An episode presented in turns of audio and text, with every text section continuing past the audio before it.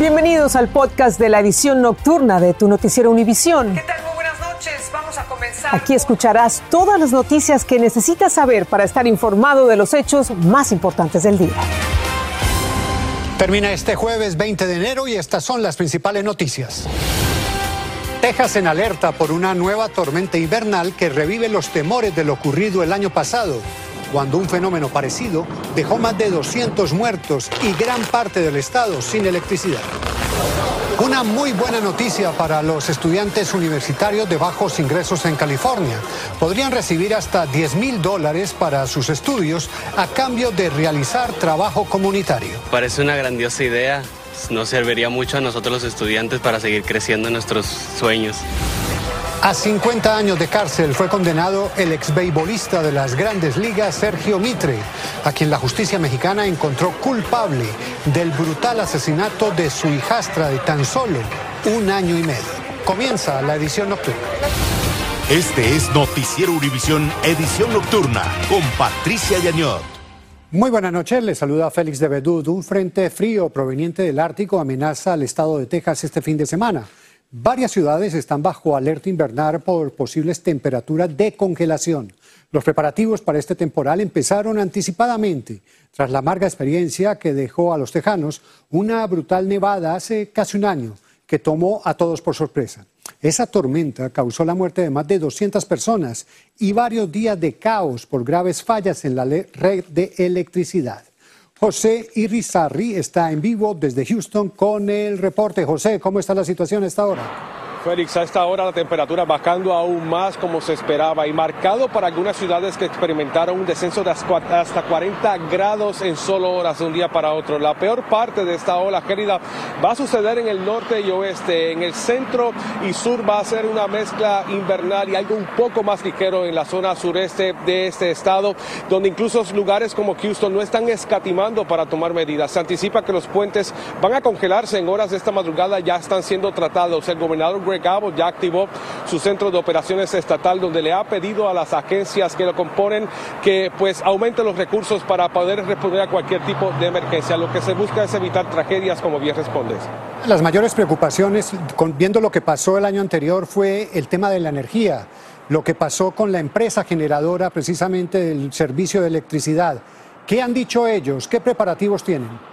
El ERCOT, la eh, precisamente ellos anunciaron que están preparados para esta ola gélida. Han cambiado un poco el monitoreo de las temperaturas donde ahora lo hacen a tiempo real, pero la prueba de fuego podría ser esta eh, oleada eh, invernal donde se sabrá con la demanda energética cuando las personas prendan sus calefacciones, habrá que ver donde las personas esperan no perder energía y vivir lo que se vivió en febrero del pasado año regreso contigo. Muchas gracias, José, y estamos esperando que todo salga bien y vamos a estar muy pendientes de toda la información. Por su parte, Virginia, Carolina del Norte y Carolina del Sur han decretado estado de emergencia en previsión también de fuertes tormentas invernales. Se espera que en algunas partes de esos estados sufran una nevada significativa desde hoy hasta el sábado. Ciudades como Norfolk podrían ver hasta 4 pulgadas de acumulación de nieve. Se espera que el temporal invernal cause serios problemas de tráfico. hablemos ahora de la pandemia, porque en todo el país los distritos escolares continúan sufriendo afectaciones por los nuevos casos de la variante Omicron. Y no solo porque se contagian los estudiantes, sino también porque los maestros se reportan enfermos y agudizan la escasez de personal para mantener abiertas las escuelas. Desde Los Ángeles, Dulce Castellanos nos tiene algunas de las iniciativas que autoridades estatales y federales están tomando para enfrentar esta crisis. La propagación de la variante Omicron continúa golpeando a los distritos escolares alrededor del país. Aún con las múltiples medidas de prevención como el uso del cubrebocas, la vacunación y las pruebas, las escuelas enfrentan retos para mantenerse abiertas. Es difícil abrir las escuelas si no hay suficientes maestros. El plan de rescate para poder ayudar ah, en los estados para que los maestros puedan buscar más maestros o buscar maestros que están jubilados. La gobernadora de Nuevo México, Michelle Lujan Grisham, hizo un llamado a los empleados estatales y la Guardia Nacional para que se acrediten como maestros sustitutos y apoyen a las escuelas que enfrentan escasez de instructores. Education, a key priority. El alto volumen de casos positivos en algunas ciudades ha resultado en un ausentismo sin precedente, complicando aún más el aprendizaje y rendimiento escolar de los estudiantes. En Los Ángeles, uno de cuatro estudiantes no acudió a sus clases esta semana. Le hicieron la prueba en la mañana, me lo, regresaron hace ratito. Este, vamos a ver cómo sale la prueba y si sale positiva, a dónde lo lleven para que le hagan otra prueba y pueda regresar a la escuela. El secretario de Educación, Miguel Cardona, dice que parte de los 130 mil millones de dólares en fondos del plan de rescate será para abordar el retraso en aprendizaje. En muchos casos los latinos no reciben la misma educación. Tenemos que superar, tenemos que uh, uh, darle unos niveles bien altos para que todos los niños puedan lograr uh, sus éxitos. Una de las medidas que se contempla en California es extender el año escolar y las horas de instrucción en algunas escuelas para que los estudiantes logren alcanzar sus niveles educativos. En Los Ángeles, Dulce Castellanos, Univisión. Y los pronósticos sobre Omicron en el país son muy sombríos. Al menos 60.000 contagiados podrían morir en las próximas cuatro semanas, según cálculos de los Centros para el Control y Prevención de Enfermedades CDC. Eso es cerca de más de 2.500 muertes por día, mil más que el actual promedio, advierte la Universidad Johns Hopkins. Estados Unidos exigirá a partir de este sábado 22 de enero la vacunación completa contra el COVID a los extranjeros que quieran entrar al país por tierra o por ferry desde México o Canadá, según un comunicado publicado hoy por el Departamento de Seguridad Nacional. El requerimiento será para todos aquellos viajeros no nacionales que quieran cruzar la frontera. Y hay buenas noticias para los universitarios de California. Recibirán dinero del Estado para sus estudios a cambio de realizar servicio comunitario. El programa beneficiaría a unos 6.500 alumnos de 45 universidades y colegios. Los estudiantes deben realizar 450 horas de trabajo comunitario para recibir el máximo de dinero que ofrece este programa, del que nos habla Juan Carlos González. Hasta 10 mil dólares podrían recibir los estudiantes de colegios comunitarios y universidades de California a cambio de realizar trabajos en la comunidad. Me parece una grandiosa idea nos serviría mucho a nosotros los estudiantes para seguir creciendo en nuestros sueños. Carlos Ortiz estudia en un colegio comunitario y su deseo es convertirse en administrador de empresas. Elizabeth Hernández dice que cuando uno es estudiante, la falta de dinero es un obstáculo para alcanzar sus metas. Sí, porque a veces andas tratando de encontrar trabajo y a veces no te agarran y a veces también cuando tienes FAFSA, a veces no te ayudan con otras clases y ahorita ese es mi problema, no tengo suficiente dinero de FAFSA para ayudarme con otras clases, pero con 10 mil dólares eso me puede ayudar con mucho. El programa se denomina Californians for All, College Corps y en él participan 45 colegios comunitarios y universidades del estado. Otra de las ventajas, dicen los creadores de este programa, es que los estudiantes que participen obtendrían experiencia en un trabajo real y aparte de todo, les ayudaría en su currículum. Los estudiantes participarán en diferentes trabajos que beneficien a la comunidad, como responder a emergencias o en programas anti-COVID-19, por mencionar algunos. Te sirve para agarrar experiencia y más si te dan servicio en lo que tú quieres estudiar o estás estudiando, te serviría el doble. Usted puede obtener más información entrando a la página de internet www.californiavolunteers.ca.gov. En Los Ángeles, Juan Carlos González, Univisión. En su primer año de gestión, el presidente Biden aprobó varias medidas favorables a los inmigrantes, pero como varios de sus predecesores, se quedó corto en muchas de las promesas, por ejemplo, la de legalizar a los indocumentados. Al menos a un sector de ellos era de esperarse una férrea oposición republicana, pero su partido tampoco ha logrado un impulso suficiente en el Congreso. Pablo Gato nos amplía. Varias de las promesas de Biden en materia migratoria quedaron en eso, promesas. Una fue un camino a la ciudadanía para 11 millones de indocumentados. Culpó a la oposición republicana de bloquear la reforma migratoria. Pero lo cierto es que Biden no ha conseguido el apoyo de todos los legisladores de su propio partido. Aunque los demócratas tienen control de las dos cámaras del Congreso y la Casa Blanca, sufren por tener un precedente débil. Biden prometió eliminar la política de Trump de quédate en México, pero aún está activa. También está activo el título 42 que cierra la frontera por el tema del COVID. La presión de activistas para conseguir algo importante en materia migratoria aumenta. Estamos a un año de la presidencia y todavía no hemos visto un alivio migratorio. Pero lamentablemente sabemos de que el tiempo se nos está agotando y solamente el Partido Demócrata podrá decidir el futuro de casi 11 millones de personas indocumentadas, entre ellos Dreamers, tepecianos. Pero otros indican que Biden ha firmado 296 órdenes ejecutivas en temas migratorios. Agregan que todas ellas a favor de los inmigrantes. El hacer un lado el cambio a la regla de carga pública, regresar discreción a jueces y fiscales de inmigración, extender permisos de trabajo para aquellos que están solicitando residencia en un ajuste de estatus. Biden también extendió el TPS prohibió las redadas masivas e indiscriminadas y creó un fondo para ayudar a Centroamérica. Pero los republicanos lo acusan de no ser capaz de controlar lo que llaman la crisis en la frontera, un enfrentamiento que un año electoral como este solo puede aumentar en intensidad. En Washington, Pablo Gato, Univisión. En México continúa siendo dramático el número de asesinatos, principalmente por las guerras entre carteles de la droga y por la delincuencia común.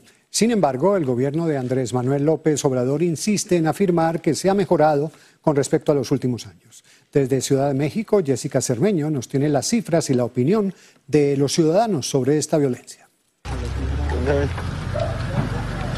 En esta calle, en un barrio popular en Irapuato, en Guanajuato, ocurrió la más reciente masacre en México. Desconocidos armados ejecutaron a dos mujeres y dos hombres, una situación extrema que se vive en varias ciudades del país y que se confirma con las estadísticas oficiales.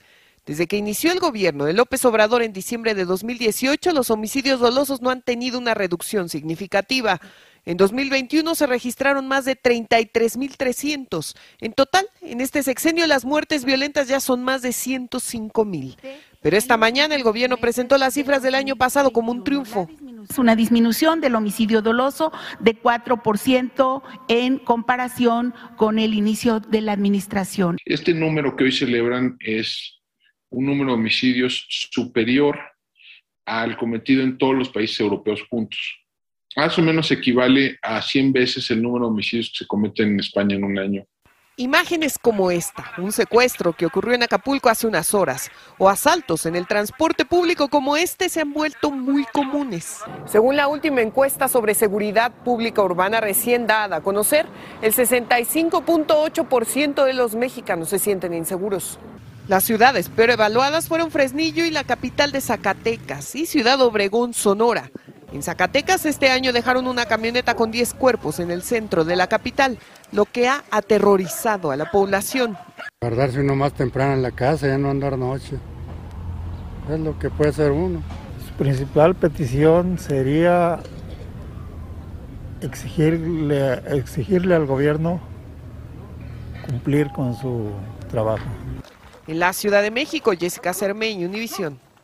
El ex beisbolista Sergio Mitre fue declarado culpable del brutal asesinato de una niña menor de dos años, hija de su pareja sentimental. Mitre, que jugó para los Yankees de Nueva York, enfrentará una condena de décadas en prisión por este espeluznante crimen que causó conmoción en México y aquí en los Estados Unidos. Paulina Gómez con más detalles y reacciones. El ex beisbolista Sergio Mitre fue sentenciado a 50 años de prisión luego de haber sido encontrado culpable por el feminicidio en primer grado de una bebé de un año y diez meses, Inés, hija de su expareja Liliana. El abogado de Mitra había advertido que de ser encontrado culpable, seguirían peleando para demostrar su inocencia. Respetamos la decisión del órgano jurisdiccional, pero tenemos nuestros recursos. Vamos a presentar en su momento una, apelación en contra de la resolución conforme a derecho. En 2020, Mitra habría golpeado a la pequeña en la espalda, provocándole severos e irreversibles daños, por lo que fue internada en un hospital. Ahí descubrieron huellas de maltrato. La bebé murió el 12 de julio de ese año. La autopsia reveló lesiones en todo el cuerpo, una fractura en la base del cráneo y varios golpes en la columna vertebral. La madre y Mitre fueron detenidos, pero luego Liliana fue absuelta y el exbeisbolista, nacido en Los Ángeles, California, y quien jugara con los zaraperos de Saltillo, fue trasladado a una cárcel de esa ciudad. El pelotero, quien cosechó una sobresaliente trayectoria con los Yankees de Nueva York y los Cachorros de Chicago, ya contaba con reportes de violencia de sus exparejas sentimentales. No pueden juzgar a una persona por sus antecedentes y menos cuando él nunca fue sentenciado por el delito de violencia familiar. Aunado a la pena en prisión que cumplirá en el penal varonil de Saltillo, Sergio Mitre deberá pagar unos 700 mil dólares por reparación del daño y ofrecer una disculpa pública a la familia de la menor. En la Ciudad de México, Paulina Gómez Bulchiner, Univisión.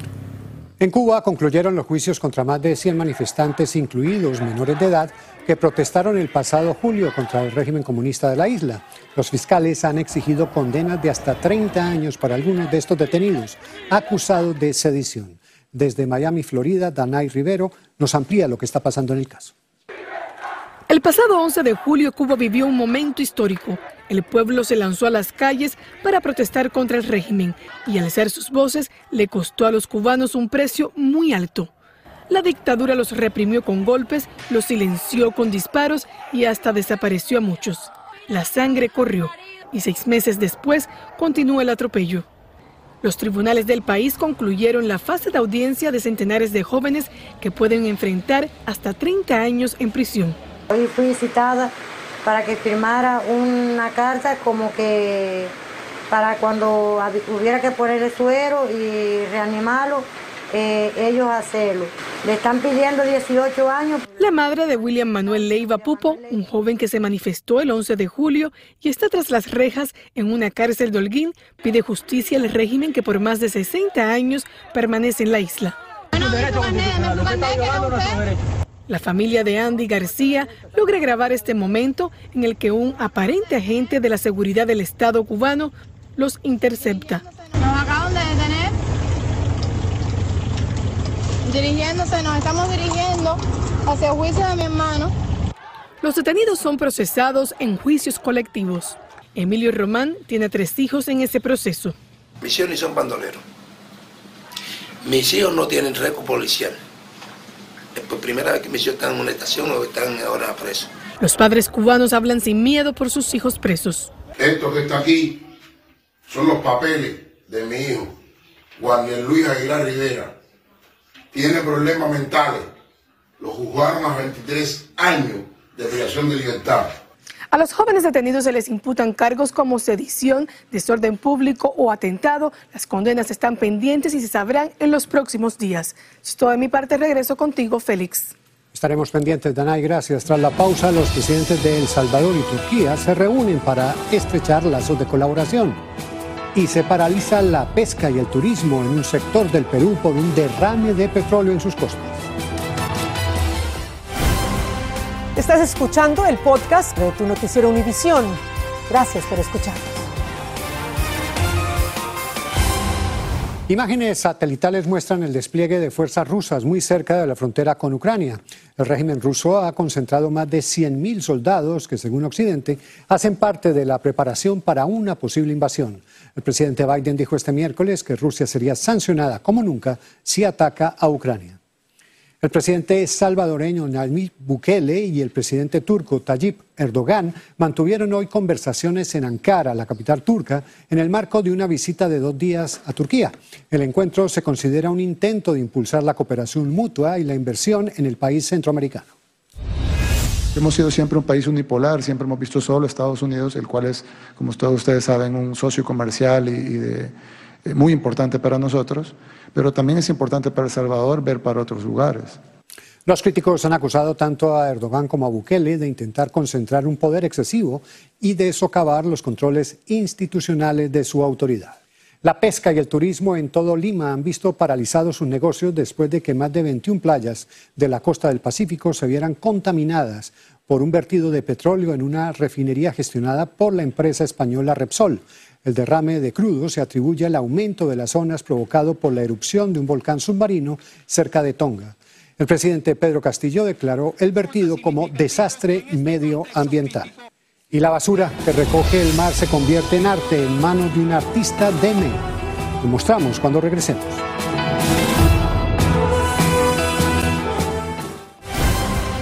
Estás escuchando el podcast de tu noticiero Univisión. Gracias por escucharnos. Un artista de Maine ha combinado dos de sus pasiones en un mensaje ecológico para poner de relieve el impacto de la contaminación. Ella recoge basura en las playas y la transforma en paisajes pintados con arte.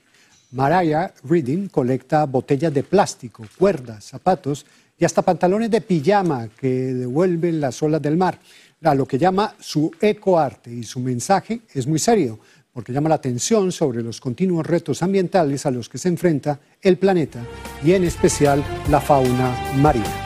Así nos despedimos, los esperamos mañana con más información y recuerden, temprano, Despierta América.